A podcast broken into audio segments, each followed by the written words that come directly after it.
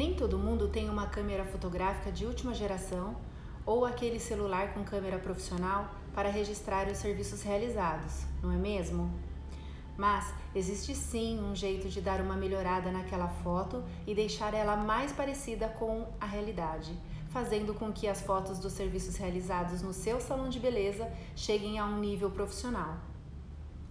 Calma, eu não estou dizendo que existe milagre e nem que uma câmera legal não ajuda em todo o processo. Mas você sempre pode melhorar algumas coisas e deixar a sua timeline bem legal. Os fotógrafos profissionais usam algumas técnicas na hora de tirar as fotos que podem ajudar e muito você valorizar o seu serviço. Afinal, todo mundo sabe que uma foto nem sempre representa a realidade o ângulo correto, o fundo certo, a qualidade da foto e a finalização do serviço contam muito para a foto ideal. Ter sempre um fundo específico para a sua foto ajuda na harmonização e identidade do seu salão e do seu feed. Nas redes sociais também. Você pode ter uma parede adesivada no seu salão, com um logo ou nome e uma iluminação favorável, para tirar as fotos dos serviços.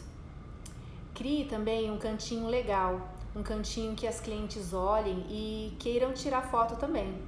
Até porque a gente sabe que são poucas as clientes que deixam expor a imagem para as câmeras, não é?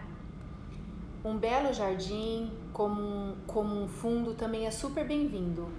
Se você tem um espaço legal dentro do seu salão, use e abuse dele ainda mais com a ajuda da luz natural.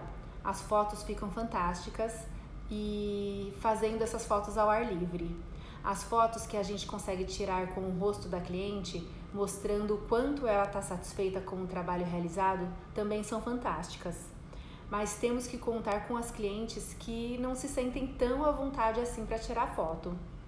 Isso pode ser facilmente driblado com uma boa conversa do profissional com a cliente. E por que não a oferta de algum serviço extra, como uma make básica para fazer a foto? Se ainda assim a cliente tiver vergonha ou às vezes o fato de não querer se expor, dá para fazer uma foto linda sem mostrar o rosto da cliente, somente o cabelo ou as unhas, por exemplo mas sempre pense no ângulo que a foto vai ser tirada, tá? É importante que não seja uma foto ampla, ou seja, aquela foto que não tem tanto foco no serviço que foi feito, sabe? Tente enquadrar só o serviço realizado na foto, sem muitas coisas nas laterais, em cima ou embaixo. Busque inspiração em fotos de modelos mesmo. Um sorriso é sempre bem-vindo nas fotos, mas uma jogada de cabelo ou uma pequena inclinação, ou mostrar as unhas de forma diferente também enriquecem uma boa foto. E para o seu feed ficar ainda mais profissional, aposte em vídeos, vídeos longos e vídeos curtos. Você pode fazer aqueles vídeos acelerados, sabe, igual de receita, para mostrar o passo a passo de, uma, de alguma técnica ou fazer um antes e depois, como se fosse mágica. Dá uma olhada no pesquisar do Insta que com certeza você vai ter muita inspiração. Uma outra dica é não misturar as coisas profissionais com as pessoais. Esse é um erro muito comum e confunde quem acessa seu feed pela primeira vez. Tenha sempre uma página exclusiva para divulgar seu trabalho, sem contar que a pessoa precisa deslizar durante muito tempo para achar uma foto inspiradora ou aquela foto que ela viu da última vez. Com certeza ela vai desistir de procurar no seu feed e digitar imagem cabelo loiro, por exemplo, lá no Google e escolher uma foto inspiração pelas imagens do Google. Então, pense bem no que você quer que esteja nas suas timelines.